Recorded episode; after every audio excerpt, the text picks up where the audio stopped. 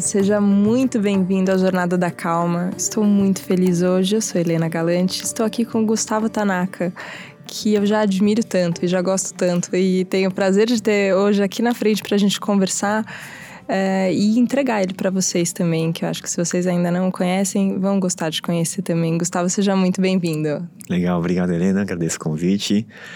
Bom dia, boa tarde, boa noite, boa madrugada para quem estiver ouvindo, né? É ótimo isso, né? Que pode ser a qualquer momento. Qualquer momento. Realmente. Bom, eu ainda estou no efeito do Círculo de Virtudes de ontem. É, foi uma experiência que eu nunca tinha participado de nada parecido e eu achei muito bonito. Eu vou contar um pouquinho também de como foi a minha experiência, mas eu queria que você contasse um pouco como o que é, assim, quando você quando você visualizou esse círculo, esse projeto, o que que o que que tinha na sua mente que deveria acontecer, que era a ideia, a intenção que acontecesse? Certo. Bom, o círculo de virtudes é a, acho que é a manifestação de muitas coisas que eu acredito sobre a vida.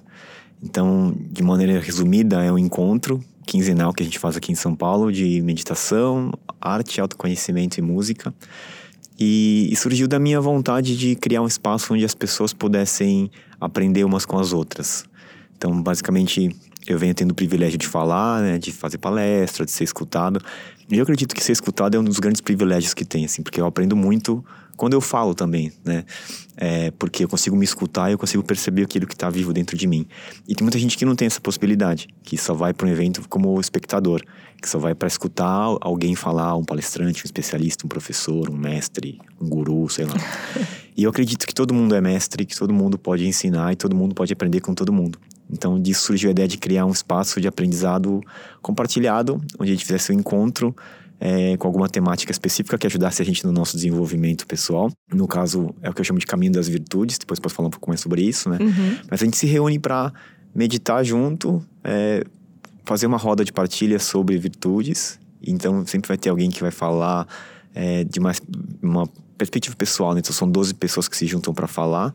É, e as outras pessoas escutam e aprendem com essas 12 pessoas. E é sempre livre, é sempre aberto. Então, quem quiser pode falar, não é que tem só especialistas que eu vou convidar. E depois dessa roda, onde a gente aprende muito, a gente expande muita percepção sobre esse assunto, é, a gente celebra a vida com música. E é que é basicamente isso. Tem é, coisa é melhor. Simples, é muito simples e é muito bonito, assim. E acho que a magia está na simplicidade também. Quando, quando eu cheguei, eu não sabia exatamente como funcionava, né? E, e é dentro do Aflora, aqui em São Paulo, em Pinheiros.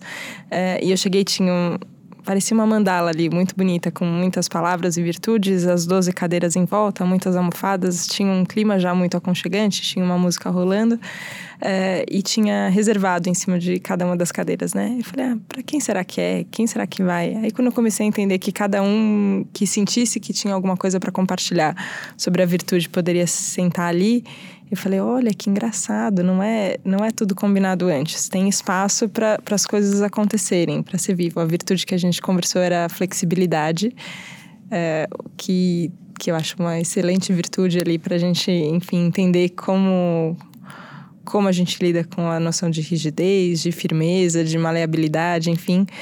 Só que o que eu fiquei muito impressionada, eu queria que você me contasse um pouco, é que não tem uma ordem combinada, assim, a gente gosta de coisas em linha, né?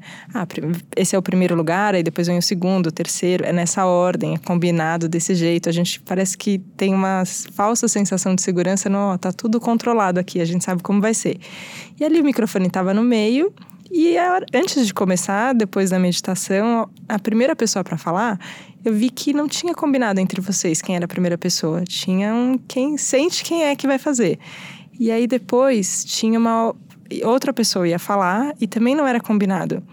E eu percebi que eu comecei a ficar ansiosa. Eu falei, ah, quem é que vai falar? Ai meu Deus, e agora? E eu olhava para você e você tava numa sensação de tranquilidade tão grande, numa confiança de que tudo tudo acontece do jeito que tem que acontecer, que eu fiquei com vontade de entender mais dessa sensação. Porque a hora que terminou, depois que todo mundo falou, eu falei, olha, a gente pode confiar, dá certo, é lindo, acontece uma mágica ali.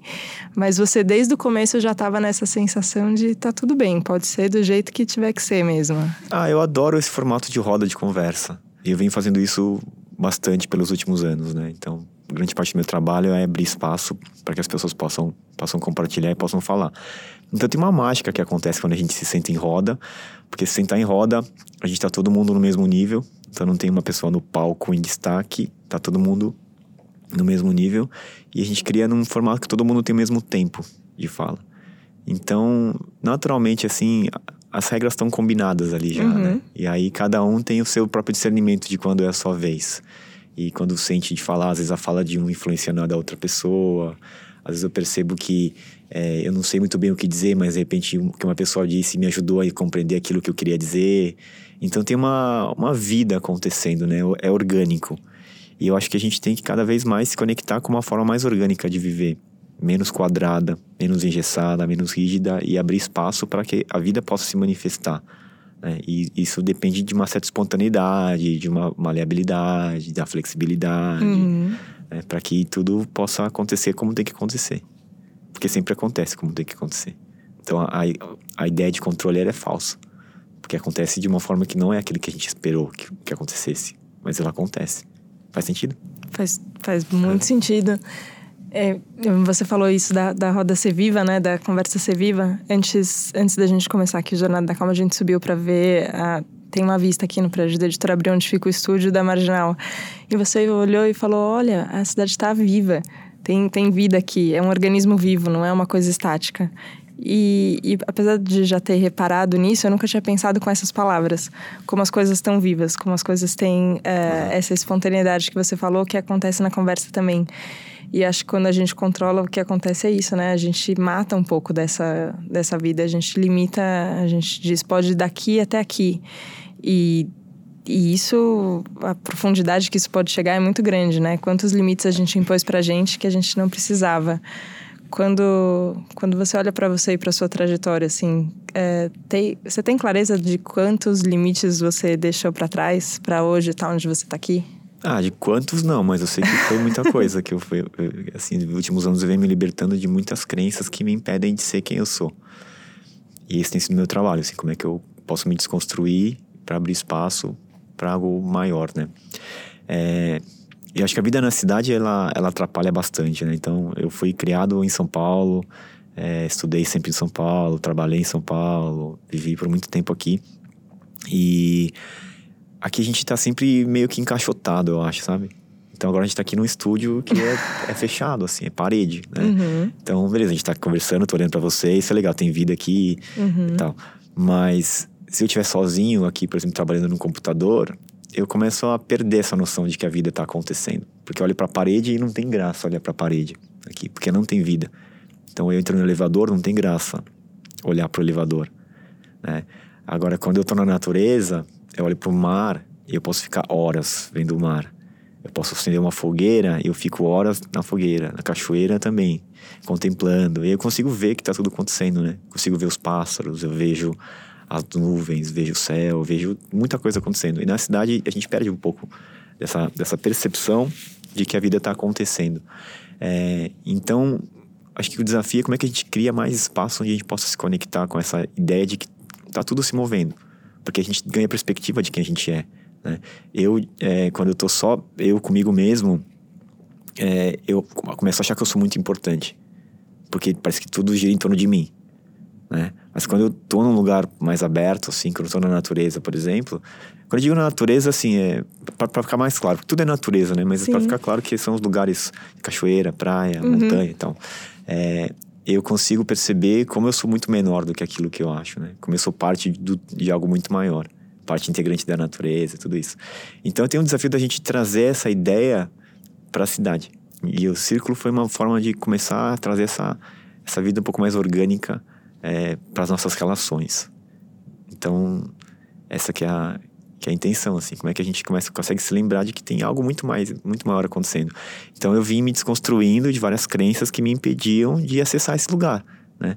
A ideia do controle, de que tem que ser de um jeito, do que, que eu tenho que fazer, de que eu tenho que ser alguém na vida, de como que eu tenho que me comportar, de que eu tenho que ter sucesso, de que eu tenho que ser rico. São várias ideias que foram plantadas em mim, que na verdade quando eu era criança eu não tinha elas. Então, acho que muita gente fica tentando ser feliz, buscando a felicidade em alguma coisa, né? Como se fosse um objetivo, um lugar para chegar. E eu acho que hoje o que eu quero fazer é tentar é, parar de fazer as coisas que me deixaram de ser feliz. Me fizeram deixar de ser feliz, né? Porque eu já fui, já era quando eu era criança, já nasci assim. Então é só eu deixar de acreditar nas coisas que colocaram em cima de mim. É um processo muito de desconstrução, né? Eu, eu percebo muito isso por, por, mensagens dos ouvintes, assim, de falar, olha, eu tô numa jornada de autoconhecimento, eu tô evoluindo, eu tô buscando. É, e eu entendo todas essas, essas imagens que a gente constrói na nossa cabeça, mas cada vez mais eu tenho a sensação de que é, é tirando. Na verdade, é, é menos, é colocando menos. É um pouco entendendo que que talvez não tenha feito sentido, coisas que eu topei aprender também. E beleza, me trouxeram aqui, até aqui, eu agradeço por elas, mas talvez eu não precise dessas ideias, assim. É, e é um. É um processo que você desconstrói, você tira coisas, mas a sensação no final é que você fica maior, não é? Perfeito. Porque, na verdade, a nossa essência, ela é livre, né? E ela é, é a gente tem uma consciência muito mais expandida eu, eu acredito que nós somos seres espirituais vivendo uma experiência aqui na Terra. Então, se eu sou um ser espiritual, sou uma alma, um espírito, ele é muito maior do que o meu corpo. Eu tenho 1,65m, então, assim, é, eu, sei, eu, sei, que eu sou muito maior do que isso. Então, eu preciso me libertar daquilo que me impede de acessar essa, essa grandeza, sabe?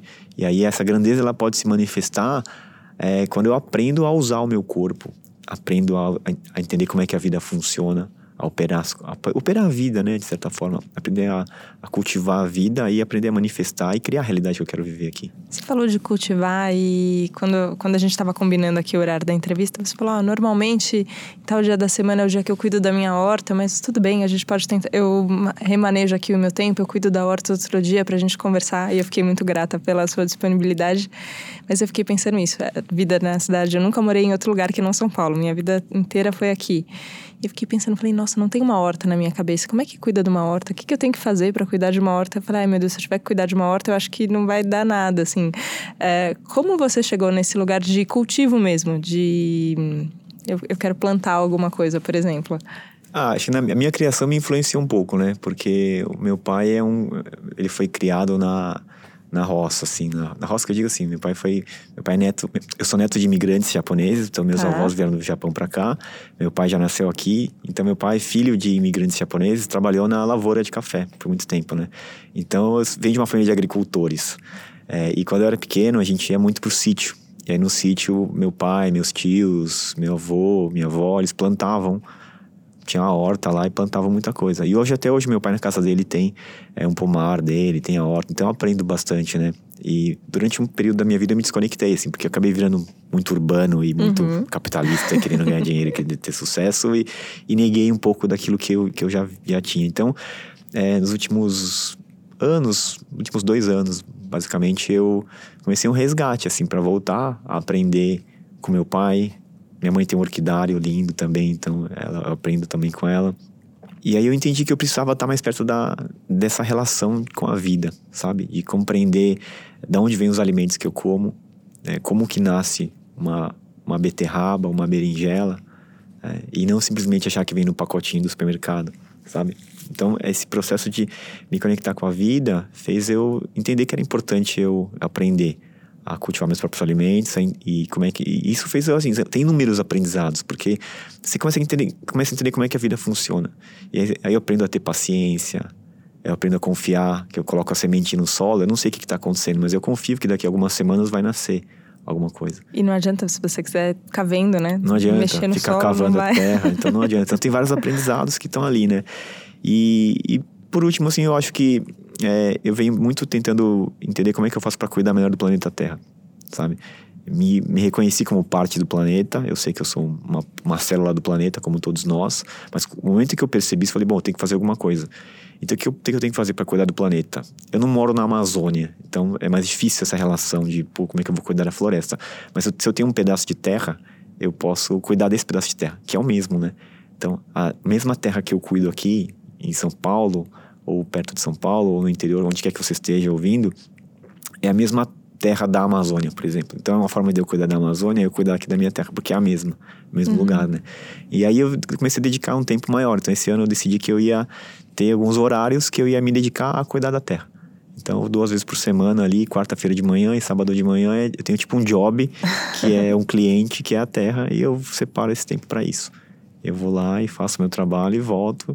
É impressionante, os benefícios que me traz, assim, me traz muito mais clareza, muito mais presença.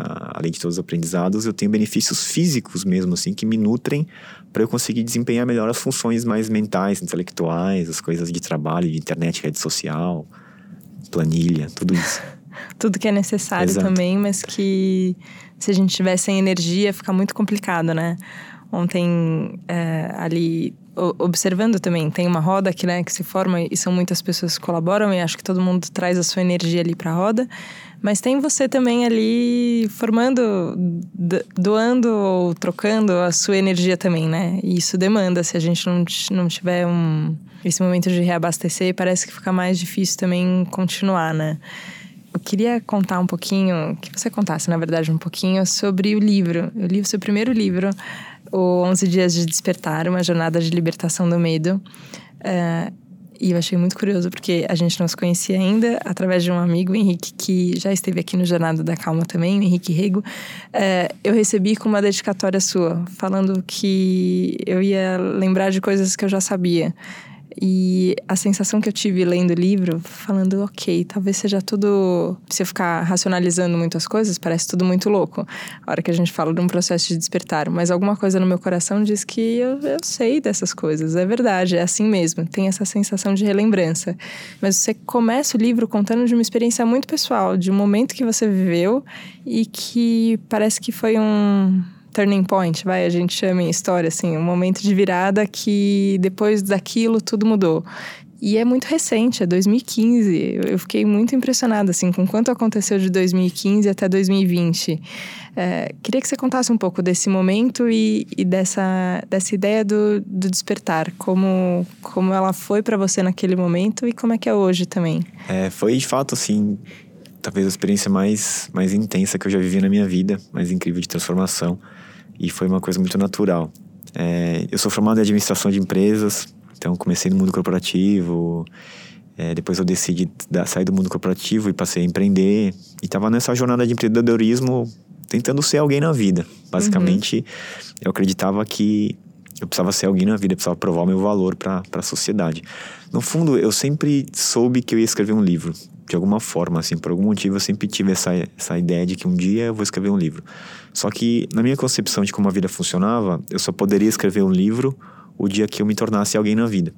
E para ser alguém na vida, dentro daquilo que eu conhecia do mundo, era me tornar um milionário do mundo dos negócios, já que fiz administração. Né? Então, se faz administração, para você ser alguém na vida, você tem que ser muito rico, ou fazer uma empresa de muito sucesso, ou vender uma empresa, era mais ou menos isso. Eu estava buscando isso né? Empreendendo, trabalhando muito, assim. E comecei a chegar num período da minha vida que eu tinha investido num negócio novo e que estava dando muito trabalho. E eu não estava conseguindo fazer fluir como eu imaginava que poderia. E aí, pela primeira vez na minha vida, eu encontrei um obstáculo gigantesco do qual eu não conseguia superar, não conseguia transpor aquela barreira. É, e eu trabalhava cada vez mais, me esforçava cada vez mais, lia os livros sobre as pessoas de sucesso, de como ficar rico, todas essas coisas ali. Queria tomar o mesmo café da manhã das pessoas que tinham muito sucesso. E aí comecei a ver uma vida que não era minha. Eu tava buscando algo que não era eu, na verdade, né? Tava muita dificuldade. E aí, eu, um dia eu tava com uma angústia gigantesca no meu peito, assim, que eu não sabia o que era, e desesperado porque eu não sabia como é que eu a vida podia funcionar, eu abri meu computador e comecei a escrever. Porque a escrita sempre foi a minha válvula de escape. E aí eu comecei a escrever e de repente eu percebi que eu estava, pela primeira vez na minha vida, sendo verdadeiro comigo mesmo. E ser verdadeiro naquela época significava eu aceitar que eu precisava de ajuda. Que eu não estava dando conta e que não estava fácil e que eu, eu tinha fracassado naquilo que eu tinha me proposto a fazer. Dentro daquilo que eu conhecia como fracasso naquela época. E ao, ao aceitar isso, escrever, eu fui dando espaço e foi fluindo uma sabedoria por mim que eu nem sabia que era possível fluir. E eu fui entendendo que era uma conexão espiritual que eu fui tendo, assim, com algo que é maior do que eu. Aí fui dando passagem para isso. Então, o livro é bem, bem interessante nesse sentido, porque ele é uma conversa minha com, com algo maior do que eu. Posso falar que é meu eu superior, minha alma, meu espírito, Deus, cada um chama como quiser. É, mas eu sei que vinha de uma coisa muito real, porque eu, eu me sentia muito bem quando eu fazia isso, né? E a partir disso foi libertando um monte de coisa, porque fui entendendo que a vida não era aquilo que eu estava buscando. E não era a forma como eu estava vivendo. Existia uma outra maneira de viver e passei desde então a, a me permitir viver dessa maneira e aprender de uma nova maneira. E no fundo eu percebi que na verdade não era eu aprender coisas novas, era eu me lembrar daquilo que eu já sabia. Que lindo isso. Foi um processo de 11 dias, né? Um processo muito intenso, muito rápido. E essa forma de comunicação de uma pergunta e de uma resposta, para quem está lendo, é muito. Eu achei muito carinhoso, assim. Porque as perguntas que você fazia eram as perguntas que me vinham, assim. Fala, tá, mas e agora? Mas então como é que vai ser? É, e tem uma pergunta que ficou. que ficou muito na minha cabeça, não sei se foi exatamente feita dessa forma. Enfim, é mancada falar de um trecho específico, né? Vai que você não lembra, mas acho que você vai lembrar. Que tem uma pergunta sobre como como se manter longe do medo? Você fala que é, que é uma jornada de libertação do medo. E, e, e tem essa pergunta, tá, mas como, como eu não vou sentir medo? E aí é, essa resposta sábia que veio e que chegou através de você falava assim, ó, você vai ter que parar de perguntar como. E eu parei nesse momento e falei, meu Deus do céu, a minha cabeça roda em torno de, mas e como? Mas como vai fazer? Mas como é que a gente resolve? Mas como? Nem que seja isso assim, ó, eu quero, eu quero fazer alguma coisa, é, entregar alguma coisa boa para a humanidade. Eu quero ajudar as pessoas a pararem de sofrer. Eu quero me libertar do sofrimento que eu tenho e ajudar todo mundo nesse caminho. É, tem uma intenção que vem, que a gente se conecta com ela, e aí parece que a gente para no, mas e como? Então, como eu vou fazer? E eu achei a resposta tão simples assim, ó. Para de perguntar como. Se conecta num lugar em que a sua vibração, a sua energia, a sua intenção é mais forte do que a dúvida. É, e eu acho que você, enfim, tem feito coisas grandiosas e chegando em muitas pessoas. É, e eu queria saber, na, na prática, assim, como é que é no dia a dia? O, como como fica junto com, com esse lugar só de conexão, de falar, oh, se eu estiver conectado e a minha energia estiver no lugar certo, as coisas vão acontecer do jeito que elas têm que acontecer. Eu acho que tem uma, uma armadilha que é pensar demais. Uhum. Então, quando a gente pensa demais, a gente já se confundiu todo. E aí existe um caminho que não precisa pensar muito, sabe? É, então tem uma parte nossa que sempre sabe o caminho, sempre sabe o que tem que ser feito. E aí, então, o que eu gosto de pensar, em vez de pensar como, porque o como me faz pensar, né, uhum. eu me pergunto o que. Então, o que eu posso fazer? Então, eu tô com vontade de fazer alguma coisa, tô com alguma ideia. Então, não é como eu faço. O como vai fazer eu pensar, entrar em uma, umas reflexões e no loop mental infinito. Então, eu pergunto o que, que eu posso fazer. Ah, acho que eu posso, posso ligar para Helena aqui, posso falar, posso contar para ela essa ideia, ou posso falar com meu amigo aqui, posso ver o que, que ele acha, ou eu posso fazer uma visita para conhecer tal, tal coisa. Então, o, o que ele me traz para ação. E aí ele não tem muita resistência, porque é só fazer. Por que, eu não posso? Por que eu não vou fazer? Agora, se eu pensar, como? Será que esse é o melhor caminho? Putz, será que ligar pra Helena é a melhor coisa que eu posso fazer? Ou será que é melhor ligar para outra pessoa? E aí eu conheço muitas pessoas, então eu vou poder pensar que eu posso ligar para um monte de gente. E aí não faço. E aí eu fico pensando e não faço. Então, o que, ele me traz muito mais essa, beleza, o que, que eu posso fazer a respeito disso? Sabe? Eu vejo os problemas acontecendo, o que, que eu posso fazer? Tem alguma coisa que eu posso fazer ou não posso? Se eu posso, eu faço. Se eu não posso, eu não faço. E eu não fico lutando com isso, sabe? Então, a vida, ela é muito mais simples, na verdade. A vida é fácil, a gente complica demais. Então, quanto mais a gente trabalha para descomplicar as coisas, mais fácil vai ficando. E é bom porque você fala de um jeito simples que fica simples mesmo. Porque é. Porque é simples. É, é só uma armadilha. É uma armadilha que a gente cai às vezes até na melhor das intenções, né? Assim, ah, não, eu tenho que pensar muito, eu tenho que refletir, eu tenho que considerar, né? É. Prós, contras, sei lá. Eu acho que assim, o pior conselho que você pode dar para alguém é falar, pensa bem. Ou pensa duas vezes. Porque aí ela já se confundiu inteira. Uhum. Sim. Então é tem um... que pensar muito, tem que sentir. Nossa, como a gente a gente se desconecta do sentir muito, muito rapidamente, né? Você, antes da gente começar, me perguntou: ah, me conta um pouco de você, né? E aí quase começa assim um turbilhão de pensamentos na minha cabeça, mas eu posso falar um milhão de coisas, mas o que, eu tenho que falar, mas como eu tenho que falar? E a hora que a gente começa a conversar e a coisa começa a fluir no, mais na sensação do que no intelecto, aí você começa a parece que chegar mais perto. Eu, eu, eu tenho a sensação de chegar mais perto de mim mais perto da sensação que eu sou uh, e que, enfim, acho que todo mundo todo mundo tem isso, né? Um lugar em que você se reconhece. Você fala, ah, aqui, aqui sou eu, aqui isso daqui tem, tem a ver comigo. Uh, isso não, não tem a ver com um fluxo de pensamentos que não tem fim, né? Mas é isso, é uma armadilha, que ela tá sempre ali se a gente não Se a gente não treinar, eu acho que tem isso também, não tem? Um, até para chegar nesse lugar de simplicidade e de objetividade, te, tem que passar por um aprendizado também, não é?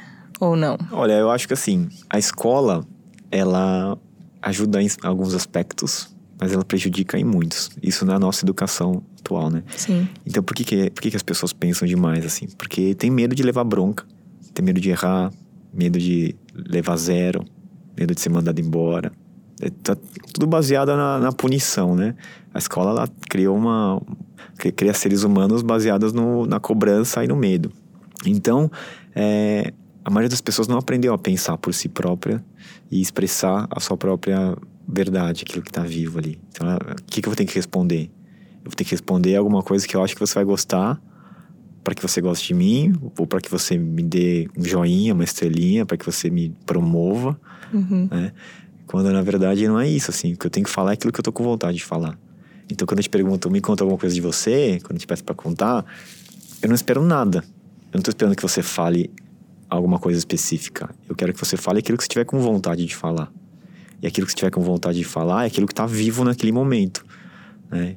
É, eu aprendi com uma, uma companheira que eu tive, assim, ela sempre me fazia essa pergunta assim, o que está vivo agora?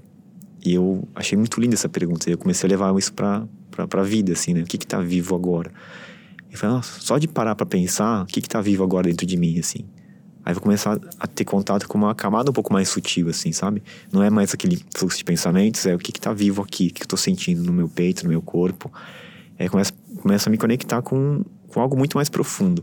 Aí aprender a falar desse lugar é muito libertador.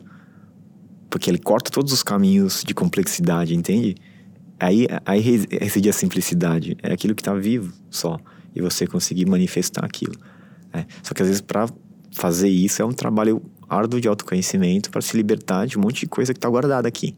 Pode ou não pode, o que, que vocês vão pensar, será que vão gostar de mim? Então eu consegui me libertar de mágoas, de medos e traumas e crenças que me impedem de falar com leveza e simplicidade aquilo que está vivo só. Isso exige também uma boa dose de vulnerabilidade. É, poder falar e me vulnerabilizar sem me preocupar de, de ser forte ou de mostrar alguma imagem idealizada e real de quem eu sou. Porque no fundo o ser humano é, ele é, é vulnerável, ele é frágil. A gente tem uma imaginação da resposta certa, né? Uma vez eu fiz um, uma oficina de teatro que tinha um exercício muito simples, que pegava uma bolinha e aí a cada vez que a bolinha chegava em você, você falava uma palavra. Ah, você fala a palavra bola, abacaxi, sapato. Cada um vai falando, só que você não sabe para onde a bola vai. Cada um vai jogar a bola. É, e aí, depois que a gente fez o exercício, é, as professoras que estavam conduzindo a oficina falaram o que, que acontece com a nossa cabeça. A hora que, a hora que começa a bolinha tá no ar. Aí eu falei, nossa, a primeira coisa que eu senti foi um medo absurdo. Não, deixa eu já pensar umas três palavras aqui, pelo menos para me garantir, porque vai que a bola vem para mim e eu não sei qual é a palavra. E aí você recebeu a bolinha e falou bola. Aí você começa, nossa, Helena, mas bola, né? Pô, veio a bola para você e você falou bola. Sabe, com um vocabulário tão grande, você não tinha outra palavra que não bola. Era muito melhor cadeira. Cadeira não tava aqui no ambiente, era diferente. e você entra numa loucura que você fala, caraca, qual que é a diferença? É só uma palavra e é só um jogo. É só uma brincadeira. Não tem nenhuma consequência. Não tem certo, não tem errado, não tem nada. Mas a minha cabeça foi para um lugar de, tá, eu quero fazer bem, eu quero e é um jogo que não tem, não tem o que você acerte, não tem o que você erre. E o que, que o que, que demais acontece se você ficar dois segundos a mais pensando na palavra, se não for imediato? Não, não tem nenhuma punição em vista, não tem nada. Mas foi um jogo que eu aprendi muitas coisas. Eu falei, meu Deus do céu. Só que é isso. Quando alguém me pergunta de mim, é, a primeira coisa que eu penso é qual é a resposta certa? Como é que, como é que eu o que, que eu posso falar, nem que seja assim, ó, o que, que eu posso falar que vai me conectar com essa pessoa, mas já tenho uma ideia pré-concebida na minha cabeça do que eu tenho que dizer que agrade ou que entre em consonância, assim. Você fala, não, você pode falar só do que está vivo aí. Fiquei chocada com esse. Achei muito didático, assim, é muito. Tem um, um aprendizado nosso de aprender a falar a verdade. Tem uma amiga que ela trabalha com comunicação não violenta, né? Ela contou assim, uma coisa que eu gostei muito, assim, que a gente, na infância, é, não foi estimulado a falar a verdade. Porque a verdade, a gente acreditou que poderia machucar alguém. Então, por exemplo, assim, a criança chegou, aniversário dela, ela ganhou um presente da tia, e aí ela abriu aquele. A criança ela quer brinquedo, né? Ela quer pacotes grandes, assim. Aí vem aquele pacote mole, assim, que é, ela abre é uma meia. Poxa vida. E aí ela não gostou daquilo, e aí a tia perguntou: e aí, você gostou? E aí ela fala: não, não gostei. E aí a mãe fala: você não pode falar isso, porque a sua tia vai ficar chateada. Então ela aprendeu que ela não pode falar a verdade. Mas aí ela começa a se adaptar para falar aquilo que. Veja, olha, olha como é, é, louco isso, né? Uma criança de, sei lá, 5, 6 anos vai ter que se adaptar para não magoar um adulto de 50 anos, 60 anos. Então, tá tudo bagunçado, né? Sim. e aí o, o, desafio, então, é a gente perceber que, cara, não faz sentido isso aqui. Então, vamos estimular as nossas crianças a falarem a verdade. E vamos aprender a gente a falar a verdade. Então, quantos pais enganam e não falam a verdade para os filhos, com medo deles descobrirem alguma coisa, enfim, porque eles mesmos não sabem falar. Né? Então, o desafio é, cara, a gente poder falar a verdade e fica muito mais leve, assim, fica muito mais fácil, sem esperar nada. Só que isso é uma revolução muito grande, né? Porque a hora que a gente pega esse exemplo, aí parece, ah, mas então a gente vai criar uma sociedade agressiva, né? Porque aí você vai magoar o sentimento do outro, ou, ah, mas como assim a criança vai, vai aprender que. É, pode falar. Mas aí Conta. tem, é, aí tem a, a gente tem que a gente pode aprender a falar a verdade com amor. Sim. Que a verdade não é não é uma coisa nua e crua e agressiva que machuca, que é uma flechada no coração de uma pessoa. Ela pode ser falada com amor. Então ela pode aprender. E a comunicação não violenta é justamente isso. Né? É, você pode aprender a falar, olha, tia, eu agradeço. Ensinar, imagina, ensinar uma criança a falar assim, tia, eu agradeço o, o, cuidado que você teve, a escolha do presente, assim, mas eu tava esperando ganhar uma outra coisa, então eu não fiquei tão feliz com isso. Você não tá agredindo aquela pessoa. Sim. Né? Claro que para uma criança não dá pra falar, mas o adulto pode falar isso. E até eu acho que quando a gente se propõe esse exercício de ser mais verdadeiro, talvez a gente chegue em perguntas diferentes. Eu fico pensando isso, assim, ó, quanto de protocolo a gente não tem em, em, primeiros encontros, assim, né? A primeira vez que você tá vendo alguém, você tem que perguntar: ah, o seu trabalho? O que, que você faz? Uhum. Quantos anos você tem? Às vezes eu penso e falo: que diferença faz eu saber quantos anos a pessoa tem? Por que, que eu aprendi essa, essa pergunta? Se, se. Ah, você tem filhos, você não tem filhos? Tudo bem, pode ser um jeito de, de eu querer saber mais sobre a vida da pessoa, de eu me interessar pela história dela, mas tem algumas perguntas que são. É, um protocolo que não faz tanto sentido. Talvez não faça sentido a gente perguntar para a criança de 5 anos se ela gostou da meia. Se a gente minimamente olhar para qual é o cenário, você fala, ah, talvez a mãe goste, o pai goste, porque uhum. afinal a criança ia precisar de uma meia, ganhou uma meia, muito obrigada, mas talvez a criança não vai gostar. Só que a gente faz essas perguntas automáticas, né? Eu acho que esse processo de desconstrução é, também vai passar por a gente rever o que que o que, que a gente quer saber, né? Se a gente estiver interessado mesmo no outro. Sim. Acho que é um roteiro que a gente aprendeu para para se manter vivo, assim, sabe? Para aprender a viver em sociedade sem ser massacrado, assim. Então a gente aprendeu um roteirinho do que, que as pessoas conversam, do que, que os adultos conversam, e a gente acabou se tornando adultos como aqueles que a gente via, sabe? E aí vai repetindo padrões. É, tem uma história interessante, assim, no final do ano passado, é, eu fui encontrar alguns amigos, né, no, num bar, assim. Eu não costumo ir muito, mas de vez em quando eu, eu, eu vou, assim, pela, pelos meus amigos, eu gosto muito deles. E eram amigos meus da época do colégio. Fazia muito tempo que a gente não se encontrava e tal. E aí, a gente tava em seis caras, assim, na mesa, assim, conversando. E, normalmente, as conversas de bar, assim, elas giram em torno de um, de um tema. No caso de homens, muito em, em cima do futebol, do trabalho e tal, né? E estavam Tava assim, era muita gente falando ao mesmo tempo. A gente tava só em seis e eram três conversas ao mesmo tempo rolando, assim. E aí eu cheguei e falei, galera, vamos, vamos mudar, vamos, vamos, vamos falar uma conversa só e todo mundo escuta, e um, um falar de cada vez. Ah, beleza. E assim, é, eu falei, cara, como é que tá a sua vida? Conta aí. E aí, de repente, a pessoa ela parou de falar do Neymar, ele parou de falar do, de coisas que eram externas a ele e passou a falar dele mesmo. E foi muito rico, assim, porque todos nós gostamos muito mais da conversa que se iniciou ali do que daquilo que a gente vinha fazendo antes. A gente até falou, cara, vamos fazer mais isso, né?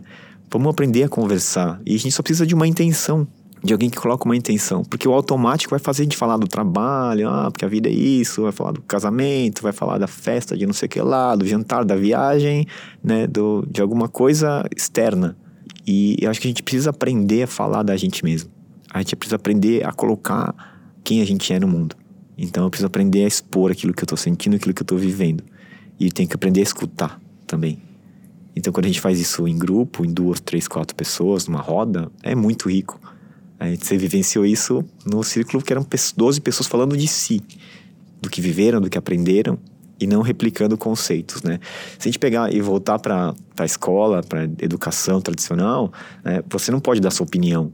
Então você vai estar na faculdade, você vai fazer um TCC, você não pode dar sua opinião. Você tem que citar alguém. Aí você vai fazer um mestrado, você não pode dar sua opinião, você tem que citar alguém. Só depois que você é doutor, você pode dar sua opinião. Ou seja, a gente aprende que não pode, eu não posso falar, não posso dar minha opinião.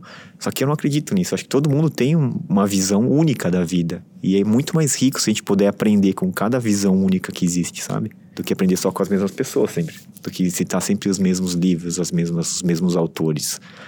Então, existe uma riqueza que está escondida nas pessoas que a gente pode desenvolver e pode acessar. Pode, né? Não tem é, essa, essa permissão que a gente tem que dar para a gente mesmo, né? Ali num, numa conversa de bar com amigos do, do colégio, né? E normalmente é isso, assim, pessoas que a gente lá atrás, né? Tem uma imagem da gente também que já é diferente do que a gente é hoje.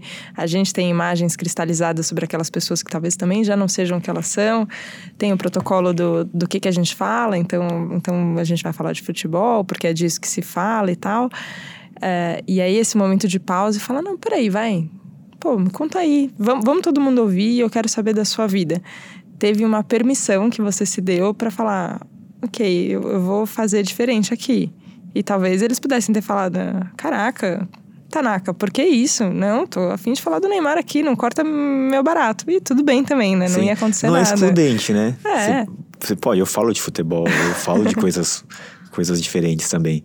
Mas naquele momento o que estava vivo, eu acho que era aquilo, sabe? Uhum. Naquele momento, eu, eu sinto, fazia muito tempo que eu não encontrava eles. Então eu queria saber como é que estava eles. Eu estava mais interessado em saber como é que os meus amigos estavam do que o que, que eles achavam sobre o time X. Você entende? Então Sim. a minha intenção era clara, eu queria conhecer, eu queria saber como é que os meus amigos estavam. E todo mundo estava na mesma, mesma intenção. Só faltou a gente conversar e organizar a conversa a gente falou muito sobre o que você faz. E eu acho que o que você faz tem muito impacto. E eu senti um pouquinho disso ontem, um pouquinho lendo o livro também. Tem muito impacto na vida das pessoas. Mas eu fiquei com vontade de saber mais de você, como você tá agora. Como é o. Como é o momento mesmo, assim, o, momento agora, o que tá mais vivo, vai, para usar a pergunta. Ah, eu me sinto. Eu sinto que estou vivendo o melhor momento da minha vida. Assim, de verdade. É eu sinto que eu consegui fazer uma transição de carreira muito bem sucedida, porque eu vivia fazendo algo que eu não gostava de fazer para tentar ser alguém na vida e agradar e conseguir o aval da sociedade, e hoje eu vivo exatamente aquilo que eu quero viver. Então, para mim essa é a, é a, métrica. Eu me sinto muito em paz comigo, porque eu sei que eu estou fazendo aquilo que eu posso, aquilo que está ao meu alcance, e estou fazendo o melhor que eu consigo né? E sinto que eu tô cada vez mais em coerência com quem eu sou de verdade. Então eu sempre busco essa coerência, assim, coerência com, com quem eu sou, com aquilo que eu acredito e, e organizar o estilo de vida. Então eu me sinto muito bem, assim, eu consegui, sinto que eu consegui conquistar uma liberdade muito boa, assim, de tempo, de me, me relacionar só com quem eu quero, é, não, não fecho trabalho só por dinheiro, porque vai me pagar bem, eu só faço aquilo que faz sentido para mim, eu só trabalho com pessoas que acredita na mesma coisa que eu, não, não, não, trabalho porque essa pessoa ela tem nome, porque ela é famosa, eu trabalho só com as pessoas que, que eu sinto ressonância. É, eu consigo organizar uma rotina de uma forma que eu, que eu posso ter tempo para ir para o meu sítio e cuidar da horta, tempo para tocar o meu violão, é, para marcar uma conversa como eu estou tendo com você aqui, para conhecer mais as pessoas, para aprender mais. Então eu vivo muito em paz, assim, tô, sinto que consegui fazer é, muito progresso assim nas minhas relações, nas relações com os meus pais, com a minha irmã, com os meus amigos. Sinto que não, não, não tô brigado com ninguém, não tô de mal com ninguém, então tô de bem com a vida, com todo mundo, assim. E aí isso é, é muito bonito, né? E aí o que eu faço hoje é tentar mostrar para as pessoas que é possível viver, viver, assim, sabe? Então, esse livro foi escrito cinco anos atrás. Né? Então, cinco anos atrás eu estava numa situação completamente diferente. E hoje, olha o que eu estou vivendo, considerando que eu estava vivendo cinco anos atrás. Então, é tipo uma faculdade que eu fiz. eu fiz uma faculdade que me permitiu me libertar de muita coisa. Então, existe um caminho. Né? Existem possibilidades. E o que eu quero é mostrar novas referências de tudo. De como a gente pode viver. novas referências de trabalho, novas referências de relação, de amizade, de masculinidade, que é uma coisa que eu faço de trabalho também, novas referências de tudo, sim. É, eu acho que a vida é muito maior do que, do que a gente aprend, aprendeu. Então, se a gente souber se abrir para a vida, a gente aprende muito. Muito, absurdamente, assim. Eu sinto que faz pouco tempo que eu entendi que eu aprendi a aprender. E até então eu não aprendia, eu só engolia conhecimento de alguma maneira no mental. Né? Então, para eu aprender, eu tenho que viver as coisas. Tipo, se eu vou querer aprender alemão, eu posso ler livros de alemão, vários. Eu posso passar 10 anos lendo todos os livros de alemão, lendo o dicionário, decorando todas as palavras. Mas enquanto eu não conversar com alguém em alemão, eu não aprendi a falar alemão. Eu só li. Então tem muita coisa de autoconhecimento, que pessoas leem muita coisa, mas elas nunca praticaram aquilo.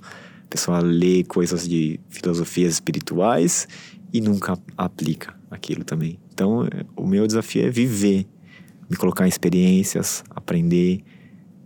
E aí a vida vai ficando cada vez mais legal, né? Vai. Vai, e, e, a gente vai demonstrando outra coisa, né? Eu acho que a gente não lembra como a gente aprendeu também. É, o, nessa mesma oficina de teatro, é, ela tinha me perguntado sobre qual era a lembrança que eu tinha do colégio, né? E eu lembrei de uma professora e, e não, né, mas do que, que era a aula, mas qual que era o conteúdo, o que estava na lousa, qual foi a equação que eu aprendi, o que, que era. E não era nada disso, assim, eu lembrava de uma sensação dela. Eu lembrava de, de uma de uma emoção tão forte que eu senti e era um era, era um conhecimento que não era não tinha a ver, não ia cair no vestibular. Não era isso, mas eu aprendi tanto que é isso. 30 anos depois eu lembro. É, só que a gente esquece que a gente aprende por esse lugar, né? E aí quando a gente quer ensinar outras pessoas, a gente fica discursando, né? Ah, vou, vou te dar aqui livros para você ler, é, conhecimentos para você adquirir, como se fosse nesse lugar que a gente aprende. E não, no final é o lugar da demonstração. Isso que você falou da referência é muito bom. É, ontem eu olhei ali e falei, nossa, tem referência de um outro jeito mesmo. Dá para uma conversa ser feita de um outro jeito, dá para uma roda de música ser feita de um outro jeito, dá para uma meditação ser feita de outro jeito. Isso é muito libertador para quem, ah, para quem tá buscando referências também. Fiquei muito agradecida, obrigada. Ah, que legal. Que bom que você foi. e foi uma honra ter você lá com a gente. Fiquei muito feliz e muito feliz de você ter topado o papo com a gente aqui, Gustavo. É, sinto ah, sinto vontade de conhecer mais ainda você, de ouvir mais, mas acho que é, é, é, bom a gente absorver também tudo, tudo que aconteceu. Então, queria te agradecer mesmo pela presença aqui no Jornada da Calma, pelo processo de despertar que você se permitiu viver. É, e isso inspira a gente a, a, passar pelo mesmo processo de despertar também e de confiança de que as coisas acontecem do jeito que elas têm que acontecer e de reunião e troca. Eu acho que isso que você falou de que todo mundo ensina e todo mundo aprende é muito bom. Eu, eu tenho essa sensação sempre, que eu aprendo muito com as pessoas que estão aqui e aprendo muito com as pessoas que escutam a Jornada da Calma. Então, acho que, enfim, fica só uma sensação muito grande de gratidão mesmo. Obrigada mais uma vez. Ah, imagina, eu, eu agradeço também pela, pela oportunidade. Eu acho que é é sempre um privilégio poder ser escutado, então quero agradecer também quem ouviu até aqui. Se, se, a pessoa chegou até aqui é porque foi interessante, eu acho, né? Senão eu já teria desligado. Então agradecer também quem, quem acompanhou a gente nessa jornada e a gente está caminhando junto, né? A gente está só começando, temos muito... Eu fico pensando às vezes, sabe? Eu tô com 35 anos, né? É, então, vamos supor que eu vou viver mais uns 50 anos, pelo menos, ativo, assim, sabe? Eu acho que vou viver até uns 120, assim. A nossa geração vai viver até uns 120 anos, eu acho. Então, pelo menos mais 50, 60 anos eu tenho ativo isso. Então, cara, quanta coisa a gente vai fazer ainda?